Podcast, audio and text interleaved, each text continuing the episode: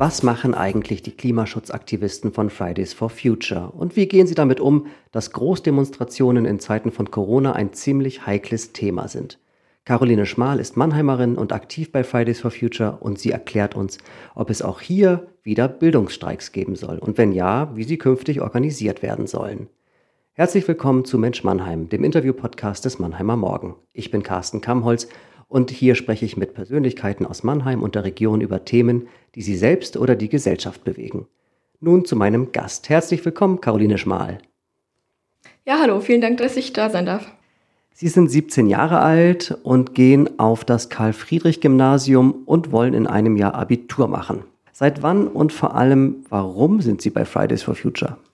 Ja, also ich bin seit circa Oktober bei der Ortsgruppe Mannheim in, von Fridays for Future aktiv und ich war aber eigentlich schon seit ja, März, ähm, als die Streiks in Mannheim angefangen haben, bei den Demos dabei und fand die eigentlich auch immer ganz ja, positiv und habe mich dann irgendwann gefragt, warum ich eigentlich nicht selbst irgendwie da aktiv werde. Und ähm, ich habe auch eine große Schwester, die da auch schon aktiv war und einige Freunde, die da sich schon engagiert haben. Und dann habe ich gedacht, ja, gehe ich einfach mal zu so einem Plenum hin und das hat mir dann ziemlich gut gefallen.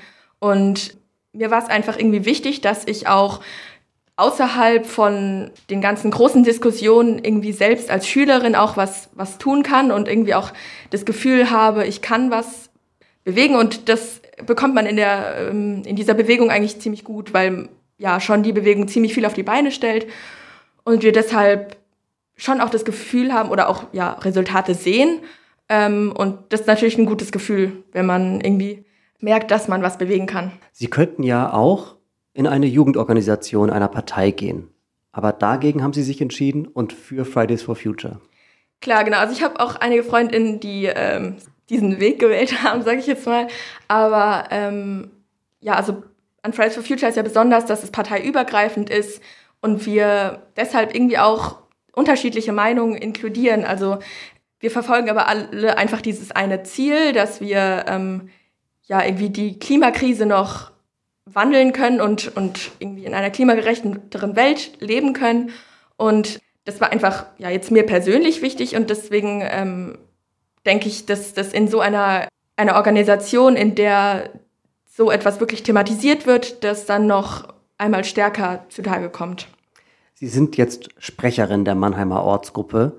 Wie viele Mitglieder haben Sie und wie organisieren Sie sich? Also das ist unterschiedlichen Städten in Mannheim oder auf der ganzen Welt ja natürlich auch unterschiedlich. Ähm, jetzt in Mannheim sind wir zurzeit circa 20 aktive Mitglieder und ähm, wir haben eben einmal in der Woche ein Plenum, wo wir darüber reden, was wir, was unsere nächsten ähm, Aktionen sind, was wir planen und was für Anfragen wir bekommen und so. Da, da sind wir ja natürlich auch immer ähm, außerhalb von den Demos aktiv auf Podien oder in anderen Diskussionsrunden. Und das besprechen wir dann in unseren Plänen und zusätzlich haben wir noch ja, Kommunikationsmittel online. 2019 war Fridays for Future das Thema schlechthin und 2020 sieht es komplett anders aus. Funktioniert Ihre Bewegung nur über die Bewegung auf der Straße? Klar, das ist jetzt eine häufig gestellte Frage im Bezug auf die Corona-Pandemie und das war auch am Anfang, ja, würde ich mal sagen, relativ unsicher, weil man sich natürlich gefragt hat, wie es jetzt weitergeht, weil unser, unser Hauptprotest ja auf der Straße liegt.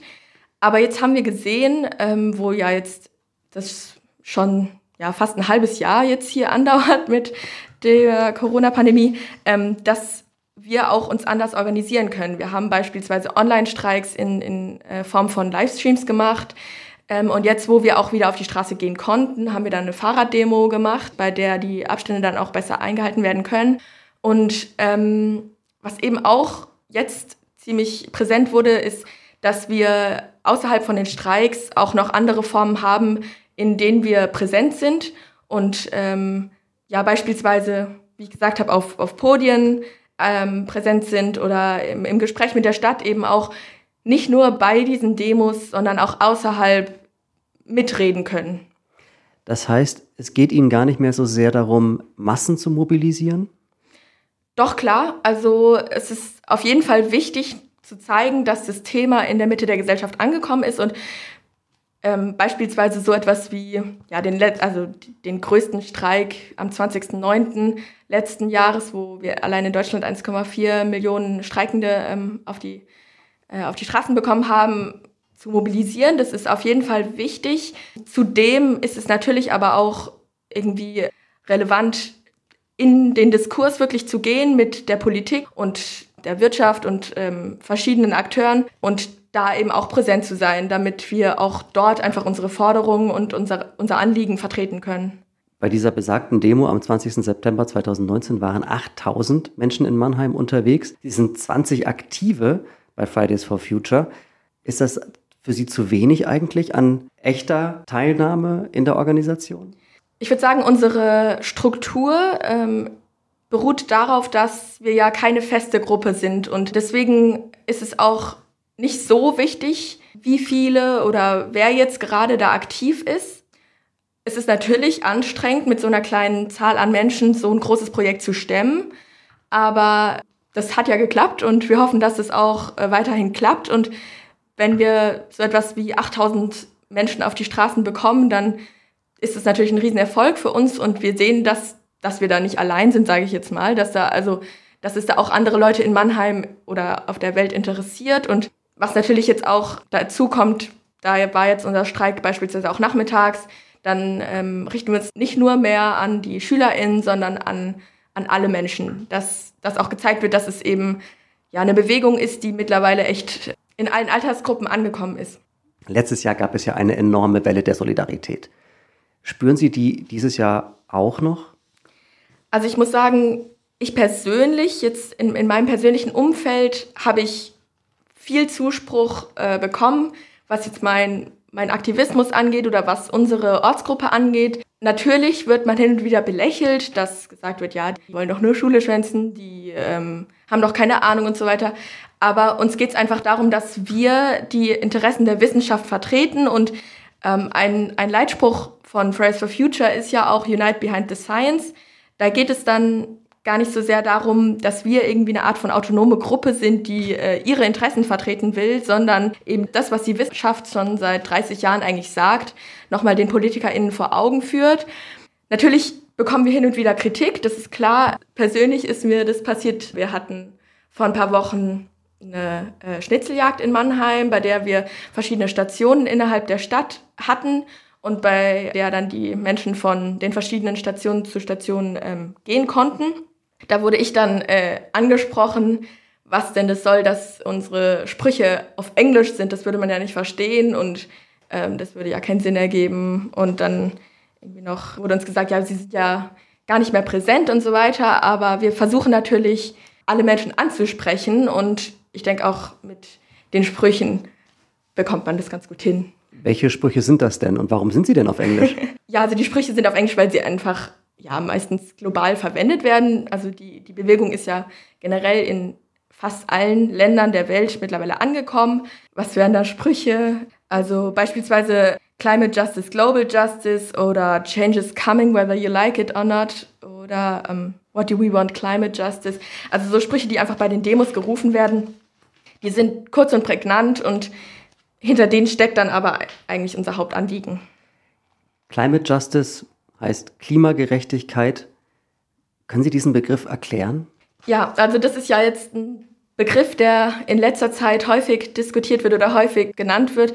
Klimagerechtigkeit bedeutet für uns einfach, dass man die Klimakrise ähm, global betrachtet und all die möglicherweise aus der Klimakrise resultierenden Probleme auch angeht und also seien es soziale Probleme wie ähm, Sexismus oder Rassismus und dass man im Zuge der Behandlung der Klimakrise auch auf andere Probleme aufmerksam macht und diese auch behandelt. Also beispielsweise haben wir ja in der Wirtschaftsweise der, der Länder des globalen Nordens ähm, oftmals eine Ausbeutung des globalen Südens, was ja schon eine Ungerechtigkeit darstellt. Da hängt dann die Wirtschaftsweise auch wieder mit den sozialen Problemen zusammen, weswegen wir dann so etwas wie eine Klimagerechtigkeit fordern, bei denen wir eben die Klimakrise versuchen wollen, möglichst einzudämmen und gleichzeitig diese sozialen Probleme auch zu beheben. Haben Sie den Eindruck, dass sich irgendetwas schon getan hat, seitdem Fridays for Future so vehement auf die Straße gegangen ist? Ja, klar. Also wir haben, um jetzt ein Beispiel zu nennen, in, in Konstanz wurde erreicht, dass dort der Klimanotstand ausgerufen wurde. Jetzt in Mannheim konkret haben wir ja auch unsere zehn Forderungen aufgestellt und sind dann auch in Dialog mit der Stadt getreten. Und da hoffen wir natürlich, dass dann diesen Forderungen auch Gehör geschenkt wird in, im Diskurs. Und generell durch das Aufstellen der Forderungen, beispielsweise der bundesweiten Forderung, wie ähm, ja, also dem Netto Null bis 2035 oder den Kohleausstieg bis 2030. Dadurch wurde ja auch eine große Welle an Diskussionen ausgelöst, ähm, beispielsweise der Kohleausstieg nochmal überdacht und so weiter. Also ja, 2038 ist jetzt zwar immer noch nicht das, was unseren Forderungen entspricht, aber es wird einfach viel mehr darüber geredet und was denke ich auch ein großer Erfolg ist, ist, dass es einfach das Thema viel präsenter ist, allein in den Familien, in der Schule, dass dem Thema einfach mehr Gehör geschenkt wird. Sie haben die zehn Forderungen, die die Mannheimer Ortsgruppe erstellt hat, angesprochen. Wollen wir die uns einmal anhören? Klar. Also die erste Forderung ist, das Mannheimer Steinkohlekraftwerk muss bis spätestens 2030 abgeschaltet werden. Der Mannheimer Energie- und Wärmebedarf soll ganzteilig und ausschließlich über erneuerbare Energien gedeckt werden. Die Energie- und Wärmeproduktion soll zudem kommunalisiert werden. Die ArbeiterInnen des GKM müssen für ihre entgangenen Löhne entschädigt werden. Ihnen müssen Arbeitsstellen mit Zukunftsaussichten geboten werden. Klimaneutrales Wohnen und Bauen soll künftig zum Standard werden und darf zu keinen Kosten auf Seiten der BewohnerInnen führen. Ähm, der öffentliche Nahverkehr muss für alle Menschen kostenlos sein und künftig umlagefinanziert werden. Der Airport Mannheim darf nicht mehr für öffentliche Transporte und Linienflüge genutzt werden.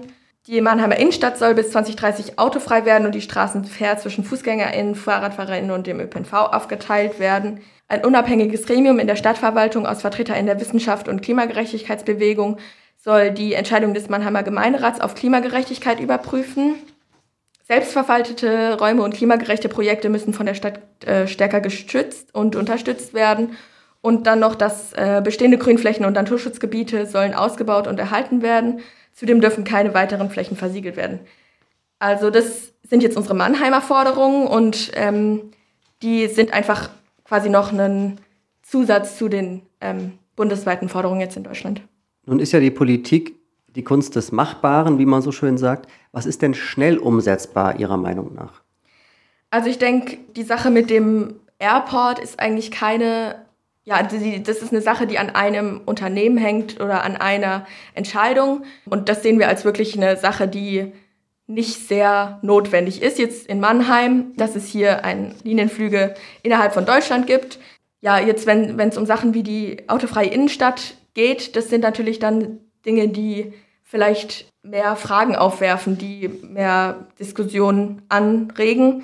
Aber auch Sachen wie das unabhängige Gremium, das sind, ja, das sind unserer Meinung nach Sachen, die man einfach mal tun kann. Wie sind diese Forderungen erarbeitet worden? Gab es da auch welche, die rausgeflogen sind, weil sie zu radikal waren? Also da haben wir uns natürlich alle zusammengesetzt, haben versucht, dass alle da mitreden können. Die Forderungen sind natürlich bearbeitet worden und ja, weiterentwickelt worden. Eine konkrete Forderung, die herausgefallen ist, ist, ist mir jetzt nicht gerade im Kopf, aber ähm, ja, die sind natürlich viel, also ist natürlich viel drüber nachgedacht worden. Picken wir uns mal zwei Themen raus. Das eine ist das Thema Verkehr, was hier die Mannheimer besonders bewegt. Mannheim ist de facto eine Autostadt. Mhm. Und die Frage äh, nach einer verkehrsberuhigten Zone, nach autofreien Zonen, die wird ja in der Lokalpolitik ja auch schon intensiver diskutiert. Es ist ja so, dass viele Menschen noch auf ihre Autos angewiesen sind und dass der öffentliche Nahverkehr eben noch nicht konkurrenzfähig ist in der Form, wie man es gerne hätte. Das heißt, die Infrastruktur ist noch nicht so weit. Wie gelingt denn aus Sicht von Fridays for Future eine Verkehrswende, die nicht nur die Städter mitnimmt, sondern auch diejenigen, die auf dem Land leben?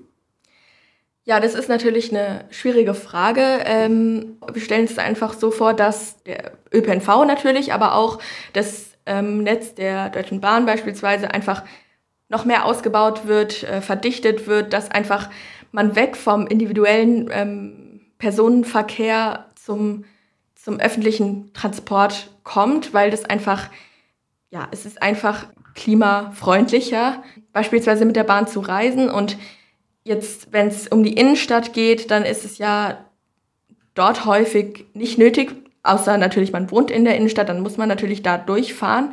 Aber wirklich ähm, eine autofreie Innenstadt ist eine Sache, die, ähm, die das Leben in der Stadt, die, die Atmosphäre dort deutlich verbessern würde. Und der Verkehrssektor ist ja für circa 20 Prozent des CO2-Ausstoßes verantwortlich.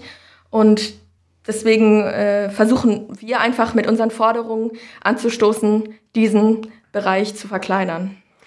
Heißt das dann für diejenigen, die auf dem Land leben, dass es dort neue Bahntrassen geben muss oder dass es dort einen ganz anderen ähm, Busverkehr geben soll? Also wie werden die Menschen so mitgenommen auf dem Land, äh, dass auch dort gesagt wird, wir wollen auch diese Klimagerechtigkeit. Klar. wir werden davon aber nicht benachteiligt. Also es wird eine Art von notwendiger Transformation geben. Ähm, und wie das auf dem Land aussieht, das klar, das, das muss noch diskutiert werden. Wir haben jetzt in, in unseren Forderungen erst einmal uns auf die Stadt fokussiert, die autofrei zu machen. Und auf dem Land ist es natürlich sch schwieriger, das Ganze zu gestalten. Also dort sind einfach größere Distanzen manchmal nicht zu Fuß oder so zurücklegbar. Ja, aber deswegen wünschen wir uns einfach ein breiter ausgebautes öffentlichen Personenverkehr, ja. Zweites Stichwort GKM. Ja. Da wünschen Sie sich ja, dass äh, das Großkraftwerk früher vom Netz geht als bisher geplant. Es gab ja ein ganz spannendes Angebot äh, von Siemens an das, sagen wir, deutsche Gesicht von Fridays for Future an Luisa Neubauer in den Aufsichtsrat des Konzerns zu gehen. Mhm. Wenn Ihnen so ein Posten bei der MVV angeboten wird, sagen Sie zu oder doch ab? Also ich würde da, denke ich mal, was Ähnliches antworten, wie jetzt Luisa Neubauer getan hat, dass wir da einfach auf die Scientists for Future verweisen. Also ich persönlich sehe mich nicht in der äh, Funktion, in so einem Aufsichtsrat zu sitzen, auch später weiß ich jetzt nicht. Aber ähm, es gibt ja genug WissenschaftlerInnen, die sich mit dem Thema befassen, die da sich auskennen und die in so einem Aufsichtsrat sehr gut äh, ihre Stimme äh, äußern könnten. Ich würde das jetzt auch ablehnen, denke ich mal. Ähm, einfach aus dem Grund, dass ja, dass das ja für, dass da drin Leute sitzen sollten, die da wirklich Ahnung von haben. Das Großkraftwerk wird ja auch gern mal blockiert oder besetzt von Klimaaktivisten. Wie finden Sie denn solche Aktionen? Wir als Fridays for Future haben bis jetzt oder natürlich äh, andere Aktionsformen, aber wir solidarisieren uns auch ganz klar mit Klimagerechtigkeitsbewegungen wie Ende Gelände oder ähm, Mannheim Kohlefrei, von denen ja solche Besetzungen dann ausgehen. Für uns ist es einfach nicht die Aktionsform, die wir wählen, weil wir natürlich versuchen, eine möglichst breite Masse der Gesellschaft anzusprechen, damit wir dieses Thema als gesamte Gesellschaft bewältigen können. Aber es ist bestimmt wichtig, dass es solche, sage ich jetzt mal, extremeren Aktionsformen gibt, die nochmal konkret und ähm, prägnant dann auf diese Probleme hinweisen. Ja.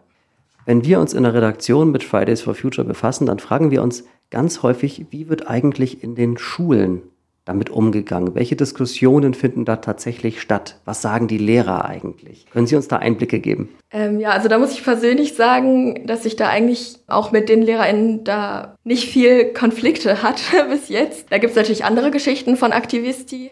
Ja, bei uns war jetzt das Einzige, dass, dass ich einmal ähm, Plakate in der Schule aufhängen wollte und das dann nicht genehmigt wurde, weil die Schule ja ein neutraler Ort sein soll. Genau, das war jetzt das Einzige, wo ich jetzt irgendwie, ja, da sage ich jetzt mal, aneinander geraten bin. Das ist jetzt vielleicht auch ein bisschen hart ausgedrückt. Aber ähm, wenn ich jetzt mit LehrerInnen gesprochen habe, dann haben die eigentlich unseren Punkt, aus dem wir streiken, ähm, verstanden, beziehungsweise haben dann auch nicht groß was gesagt. Da gibt es natürlich auch andere Stimmen, die ich da gehört habe. Und innerhalb des Unterrichts, wie sehr hat dort diese Bewegung schon für Diskussionen gesorgt? Also ich denke, das ist einfach, das, das ganze Thema Klimagerechtigkeit ist einfach viel mehr im Unterricht aufgenommen worden. Und auch die Bewegung an sich wird äh, häufig mal angesprochen. Es gibt natürlich immer wieder welche, die das belächeln und, und sich dann irgendwie auch lustig drüber machen oder was weiß ich. Aber ähm, insgesamt ist es schon ein Thema, was im Unterricht auch jetzt immer mehr Platz findet, was ich sehr gut finde, weil das einfach in der Bildung auch ähm, nicht ein wichtiger ähm, Aspekt ist, der noch weiter beleuchtet werden muss.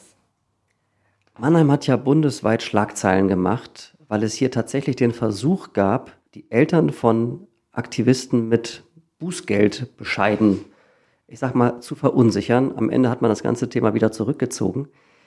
Ist es vorstellbar, dass Sie irgendwann sagen, na, der Freitag ist es doch nicht, wir gehen jetzt mal auf den Samstag?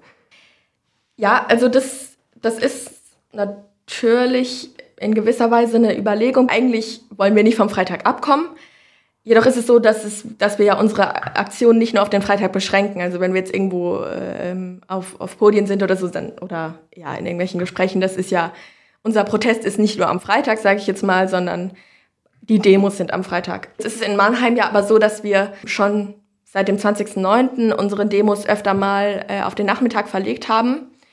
Ich denke, es war am Anfang sehr, sehr wichtig, dass Greta Thunberg damit angefangen hat, während der Schulzeit zu streiken, um einfach ähm, diese große Aufmerksamkeit zu bekommen. Und das auch in Mannheim haben wir auch im, am Anfang ähm, während der Schulzeit gestreikt. Somit wurde das Thema immer präsenter. Ähm, jedoch haben wir ja jetzt öfter mal den Nachmittag gewählt und dadurch können einfach ja viel mehr Menschen daran teilnehmen, also auch Arbeit, äh, ArbeitnehmerInnen und wir haben auch eine sehr aktive Gruppe von Parents for Future in Mannheim, was uns sehr freut und auch Scientists for Future, Leute, die sich auch außerhalb der Schülerinnenschaft damit beschäftigt. Liebe Caroline Schmal, wir sind fast am Ende, aber eine Bitte habe ich zum Schluss noch. Beenden Sie doch diese nächsten Sätze. In zehn Jahren wird Fridays for Future vielleicht nicht mehr nötig sein, wenn wir hoffentlich unsere Forderungen umsetzen können. Wenn nicht, dann werden wir weiter auf den Straßen sein. In zehn Jahren wird Mannheim hoffentlich kohlefrei. In zehn Jahren werde ich. Ja, ich hoffe mal eine Arbeitsstelle haben, die mich glücklich macht oder äh, ja, einfach das machen, was ich möchte. Ganz herzlichen Dank für das sehr aufschlussreiche Gespräch, liebe Caroline Schmal. Toll, dass Sie da waren. Danke, dass ich kommen durfte. Das war Mensch Mannheim, der Interview-Podcast des Mannheimer Morgen. Mein Name ist Carsten Kammholz und ich freue mich über jede Rückmeldung und Idee für weitere Folgen. Schreibt am besten an podcast.marmo.de. Folgt uns auch auf Facebook und Instagram und, und vergesst uns nicht zu abonnieren und eine Bewertung bei Apple Podcasts zu hinterlassen. Bis zum nächsten Mal in zwei Wochen bei Mensch Mannheim.